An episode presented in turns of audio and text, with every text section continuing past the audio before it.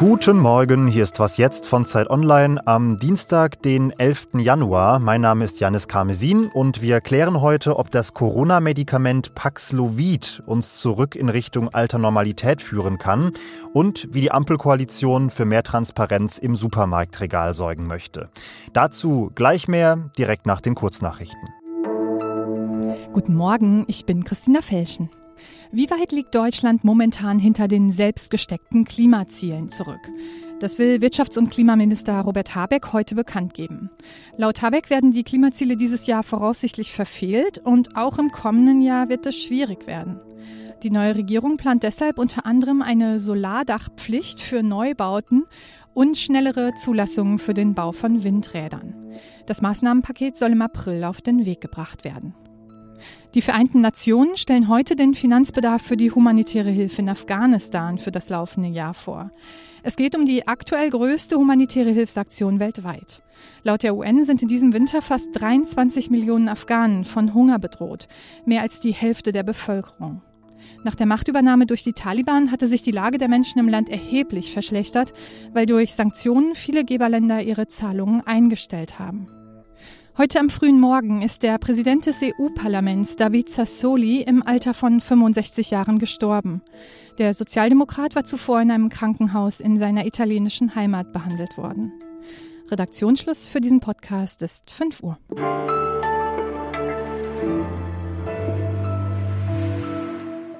In Medikamente gegen Covid-19 werden als Ergänzung zu den bestehenden Säulen, den Impfungen, den Kontaktreduktionen, den Tests aktuell große politische Erwartungen gesetzt. Bundesgesundheitsminister Karl Lauterbach sagt zum Beispiel, neben den Impfungen könnten diese Medikamente entscheidend dafür sein, dass Covid-19 eine Krankheit wird, die künftig ihren Schrecken verliert. Besonders im Blickpunkt steht dabei Paxlovid vom Hersteller Pfizer.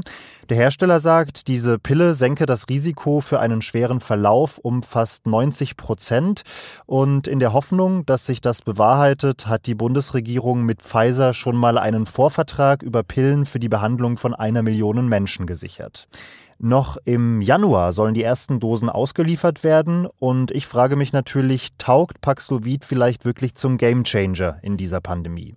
Das will ich mit Florian Schumann besprechen, einem Kollegen aus unserem Gesundheitsressort, der zum Thema recherchiert hat. Hallo Florian. Hallo Janis. Florian, erstmal äh, die Basic Facts. Was ist dieses Paxlovid für ein Medikament, in das gerade so viele Hoffnungen gesteckt werden? Ja, also das Paxlovid ist ein antivirales Medikament, das heißt, es richtet sich erstmal direkt gegen das Coronavirus. Genauer gesagt gegen ein Protein, das sich im Innern des Virus findet und das SARS-CoV-2 eben braucht, um sich zu vermehren. Das Praktische an Paxlovid ist, äh, es gibt es als Tablette. Das ist ein riesengroßer Vorteil, zum Beispiel auch gegenüber den monoklonalen Antikörpern, die man bisher zum Beispiel angewendet hat, um einen schweren Verlauf zu verhindern. Die muss man nämlich über die Vene geben, was deutlich aufwendiger ist und das kann auch nicht überall gemacht werden. Paxlovid aber kann man eben zu Hause einnehmen und zwar innerhalb von fünf Tagen nach Symptombeginn muss das beginnen. Und man muss zweimal pro Tag drei Tabletten schlucken fünf Tage lang und insgesamt sind es also 30 Tabletten, äh, ein Behandlungszyklus. Okay, inwiefern glaubst du, wird uns das in dieser Pandemie jetzt wirklich maßgeblich voranbringen? Was spricht dafür? Ja, also Paxlovid sieht gut aus von den Ergebnissen, die man bisher kennt. Und es gibt eben noch eine gute Nachricht. Die Chancen stehen wirklich gut, dass Paxlovid auch gegen die Omikron-Variante wirkt. Und insgesamt muss man sagen, sind es die mit Abstand bisher vielversprechendsten Ergebnisse, die es bisher zu einem Covid-Medikament gibt. Daher sind die Hoffnungen auch bei vielen Menschen ziemlich groß. Manche sagen auch zu groß. Mhm. Welche Zweifel, welche Fragezeichen sind das? Also da gibt es leider noch so einige. Eine der wichtigsten Einschränkungen ist, dass es noch keine offiziellen und von Experten geprüften Studiendaten gibt. Man weiß zum Beispiel noch nicht, wer besonders von dem Medikament profitiert und man weiß auch nicht, wie gut es bei Geimpften wirkt. Denn in der bisher abgeschlossenen Studie waren eben nur Ungeimpfte eingeschlossen. Außerdem habe ich bei meiner Recherche mehrfach den Satz gehört, Paxlovid sei kein Smarty.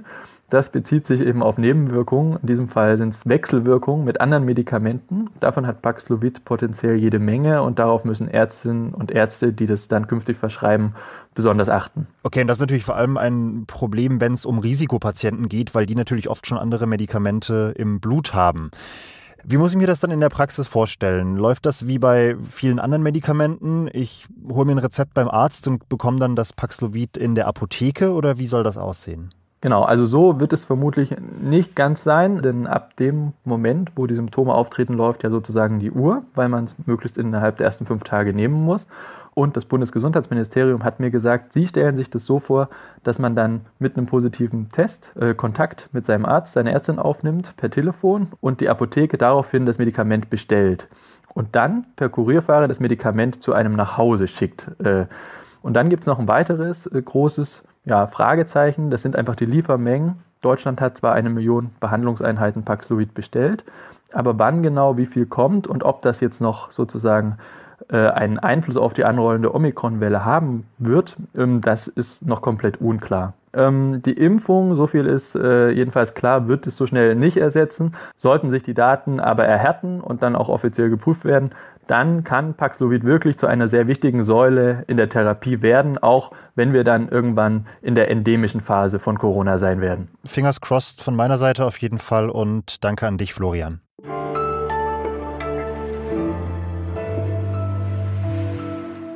Und sonst so?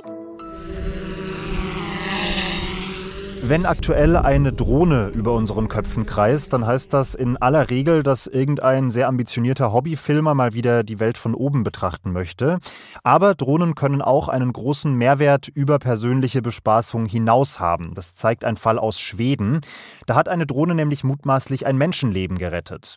Folgendes ist passiert. Ein älterer Herr, Anfang 70, ist beim Schneeschippen zusammengebrochen, hatte einen Herzstillstand. Ein Arzt war durch Zufall gerade in der Nähe und der konnte diesen Mann deshalb wiederbeleben, weil der Rettungsdienst nicht nur einen Krankenwagen geschickt hat, sondern auch eine Drohne, an der ein Defibrillator befestigt war. Diese Drohne war deutlich schneller vor Ort als der Rettungswagen, schon nach gut drei Minuten. Und möglicherweise konnte dem Mann nur deshalb geholfen werden, denn mit jeder Minute nach einem Herzstillstand sinkt die Überlebenschance um 10 Prozent.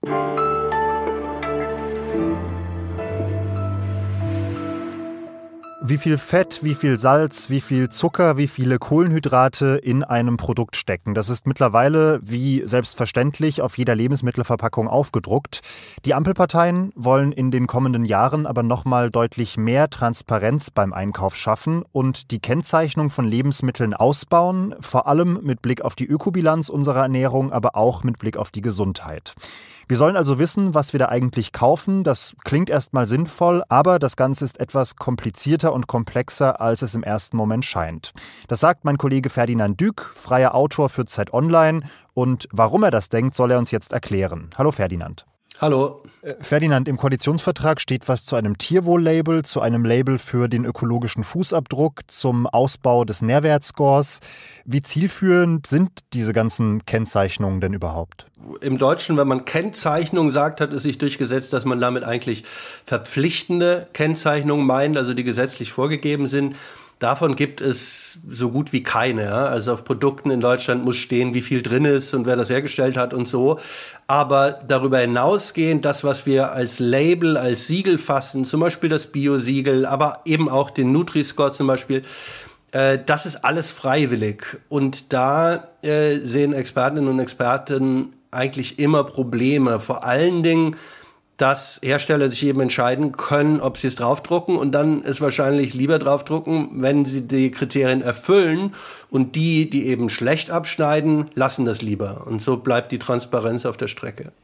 Aber für das Tierwohl soll ja jetzt tatsächlich erstmals eine verbindliche Kennzeichnung kommen, wenn ich den Koalitionsvertrag da richtig verstehe. Ne? Es steht drin, wir führen ab 2022 eine verbindliche Tierhaltungskennzeichnung ein.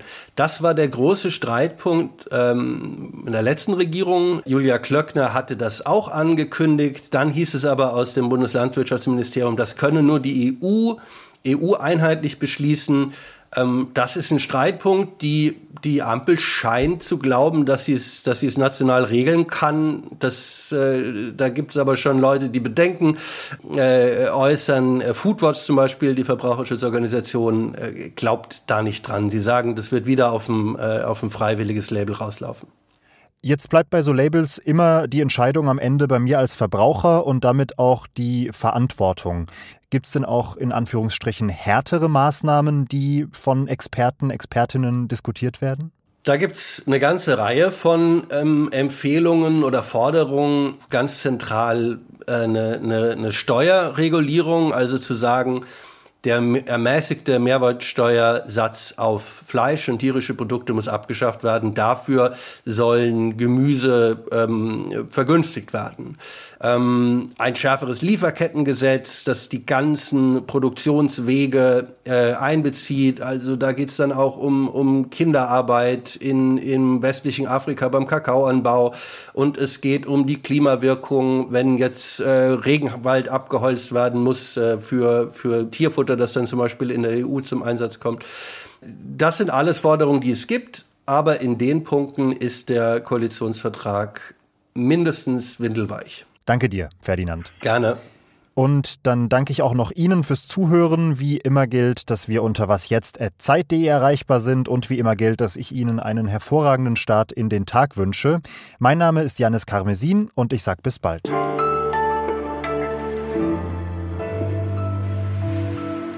Florian, jetzt habe ich die ganze Zeit statt Paxlovid Pavloxid gesagt. Da muss ich jetzt die Anmoderation nochmal machen.